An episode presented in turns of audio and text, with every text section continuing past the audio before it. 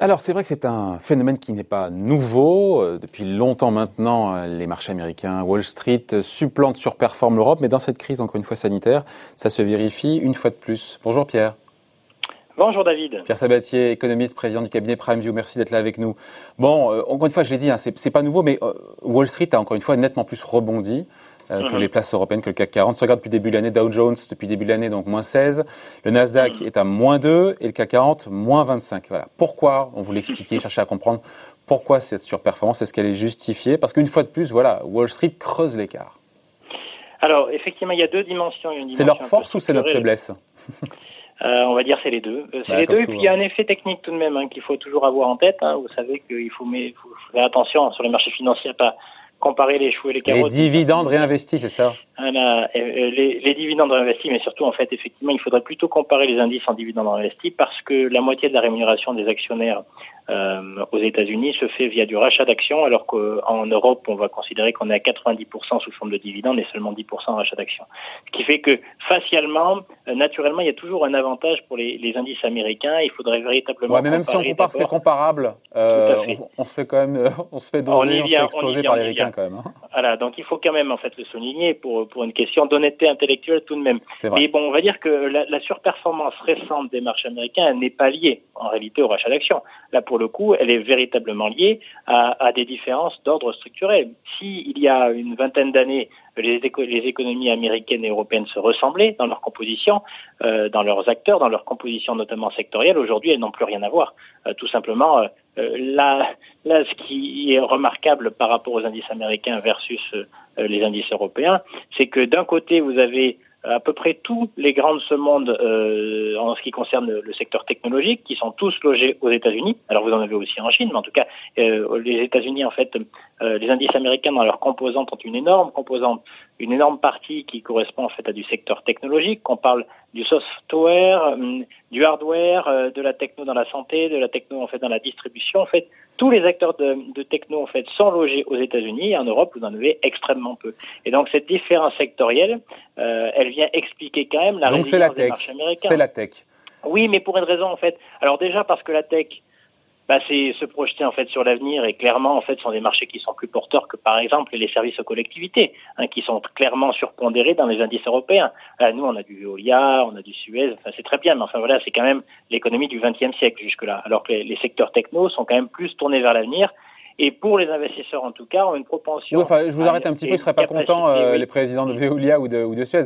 Le traitement de, des déchets, euh, l'eau, etc., c'est un sujet de, du présent et de l'avenir quand même, non? C'est un peu dur. Hein. Tout à fait, mais la question, ce sera la manière dont on va l'adresser. Et, et, la manière d'adresser ces sujets sera, auront eux-mêmes en fait une composante très techno. On va dire presque qu'on pourrait imaginer que demain, Veolia et Suez soient des grands, euh, soient, des grands acheteurs de services technologiques pour pouvoir assumer leur mission traditionnelle.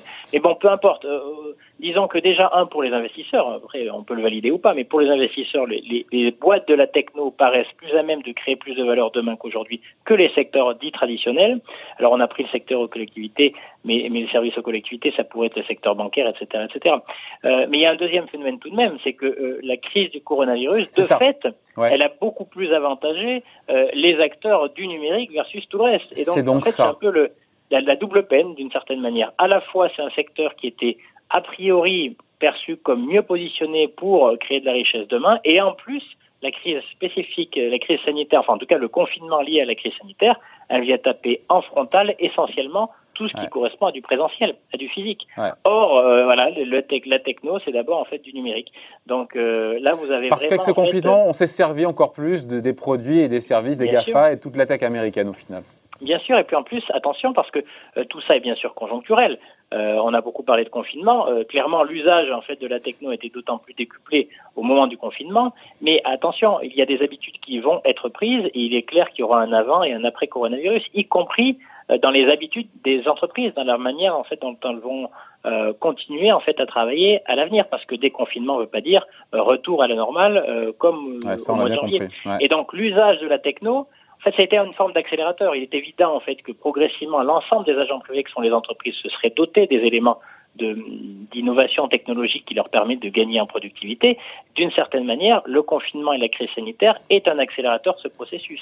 Ce qui fait que voilà, vous avez quand même beaucoup, beaucoup, beaucoup de phénomènes euh, qui viennent légitimer le fait que le secteur technologique se porte aujourd'hui euh, mm. bien, bien mieux que les autres, et de fait, les indices américains, du coup, surperforment. Et de manière, pour le coup, cette fois, tout à fait légitime, et ce n'est pas un artefact technique d'ordre dividende ou rachat d'actions. D'autant quand on voit les publications de résultats, encore une fois, des GAFA et autres, la high-tech s'en sort plutôt bien. Donc voilà, donc c'est pas illogique, vous le disiez, que les investisseurs suivent.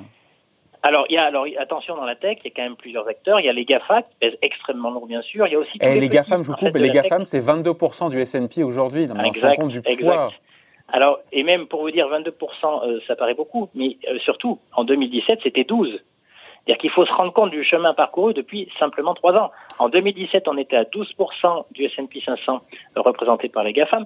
Au, euh, au début 2000, euh, fin 2019, on était à 18%. Aujourd'hui, on est à 22. Vous vous rendez compte En fait, on est passé de 12 à 22. Donc, effectivement, il y a une très grosse partie de la cote qui, en réalité, est liée à la techno, mais aussi au phénomène de trust, hein, puisque maintenant, ce sont des très grandes multinationales qu'on peut assimiler en fait à des trusts. Microsoft, et Microsoft, c'est aussi gros que le CAC 40 aujourd'hui.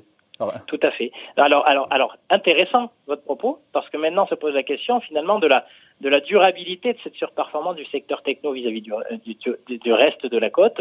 Et on peut s'interroger. Et d'ailleurs, les derniers jours nous donnent quelques indications sur ce plan. Hein. Dans, autant les petits acteurs de la techno ne seront pas entre guillemets euh, ne seront pas à risque demain, mais on peut on peut s'interroger. Structurellement, ces acteurs-là ne peuvent que l'emporter. Vous avez compris qu'ils ont un avantage concurrentiel durable. Ils sont dotés en fait de tout ce que les gens veulent aujourd'hui. Donc tous ces tous ces acteurs de la techno, notamment les gros. Après, la problématique, c'est qu'ils deviennent si gros qu'ils peuvent commencer à être perçus comme des concurrents naturels de, l'agent public que, sont en fait les États. Et donc la réalité, c'est que ce qui va peut-être un petit peu complexifier le, la, trajectoire des, des, grands euh, des trusts en fait du numérique, des GAFAM à l'avenir, ça sera plutôt un risque réglementaire, puisqu'il y a encore quelques jours, vous avez bien vu, hein, euh, là on a dépensé à tout va coûte que coûte, on a sauvé, en fait, on a évité la crise de liquidité coûte que coûte. Enfin, coûte que coûte, ça a quand même coûté. Et donc, il va bien falloir trouver l'argent quelque part. Et vous avez vu, en fait, au cours des derniers jours, ça y est, on commence à revenir finalement sur des solutions qui avaient été esquissées avant la crise, euh, notamment avec la taxation euh, des GAFAM. On peut s'interroger euh, quant au phénomène aussi de crise sanitaire en tant qu'accélérateur sur ces sujets-là. Il est probable que derrière, vu qu'on a effectivement dégradé les finances publiques à peu près partout dans le monde, eh bien, tout ce qui peut consister en un gisement de recettes fiscales pourrait être taxé. Euh, ben, pourrait être pourrait être à nouveau en fait euh, un levier, je dirais, euh, encore plus mobilisé, encore plus rapidement que si, si la crise sanitaire n'avait pas eu lieu. Donc voilà. Donc structurellement, il y a des raisons. Pierre, il nous reste une minute ou deux juste, parce qu'on a, on a vu que cette surperformance, encore une fois, des bourses américaines par rapport aux mhm. bourses européennes et au CAC 40 s'explique à la fois structurellement, conjoncturellement, euh, mis en mhm. exergue par cette crise et des résultats mhm. qui suivent. Il y a aussi donc la surperformance américaine. il y a aussi peut-être une, forme de prime de risque sur l'Europe aussi, parce que euh, il y a cette question des dettes souveraines. Est-ce que la zone euro va tenir? Est-ce que l'Italie va sortir? Est-ce que et donc on se dit que ça peut freiner aussi quelque part des investisseurs étrangers. Ça joue ça Alors je dirais que ça sera. Alors ça pour le coup, je dirais que ça, ça va plutôt arriver dans un second temps. Mais effectivement, vous avez raison. Euh, on peut s'interroger quant à la quant à, quant à la trajectoire des indices européens dans les mois qui viennent, tout simplement parce que ce que vous mettez en exergue, c'est finalement qu'il y a une probabilité beaucoup plus forte que les mécanismes de solidarité qu'on a implémentés pour faire face à la plus grosse récession depuis 90 ans euh, au cours des dernières semaines, eh bien ces mécanismes de solidarité, il est probable, je dirais même probable hein, aujourd'hui, qu'en Europe ils se fissurent dans les mois qui viennent parce qu'effectivement, on est dans une zone dans laquelle vous, connaissez, vous voyez déjà, d'ores et déjà, en fait, euh, eh bien, les pays européens entre eux ne font pas preuve d'une solidarité euh, à toute épreuve. Il y a les pays européens entre eux, et puis il y, a, on en a parlé en tout début d'émission, la Cour euh, constitutionnelle de Karl Schroux qui a dit à, la BCE, maintenant, il faut motiver vos rachats d'actifs. Hein, donc il n'y a pas la planche à billets sans fin, ça, voilà. Rendez-vous compte déjà, déjà, après avoir été KO sur le ring, donc après avoir évité un infarctus, quelques, même pas quelques semaines, quelques jours plus tard, d'ores et déjà, la solidarité semble se fissurer en Europe. Donc imaginez, plus le temps va passer, plus on va compter, plus en gros on va réussir à mettre, espérons-le, la crise sanitaire derrière nous. euh, plus en fait ces fissures-là vont devenir de plus en plus importantes. Donc là où vous avez raison, c'est que je crois moins, je crois plus à la composition sectorielle des indices pour expliquer les 15% de surperformance tout à fait récente des indices américains. Attention, je pense que cette surperformance, elle va durer. Par contre, dans un second temps, essentiellement pour des raisons de prime de risque que vous évoquez jusque-là, cette fameuse prime de risque politique liée en fait au caractère bancal de la zone euro telle qu'elle a été conçue, en, en, dissociant finalement le pouvoir politique, le pouvoir budgétaire du pouvoir de patrimoine. Exactement. Voilà qui est très clair. J'espère qu'on a, on a tous bien compris et bien suivi. Merci en tout cas, explication signée Pierre Sabatier, économiste et président du cabinet PrimeView. Merci Pierre. Merci David. Ciao.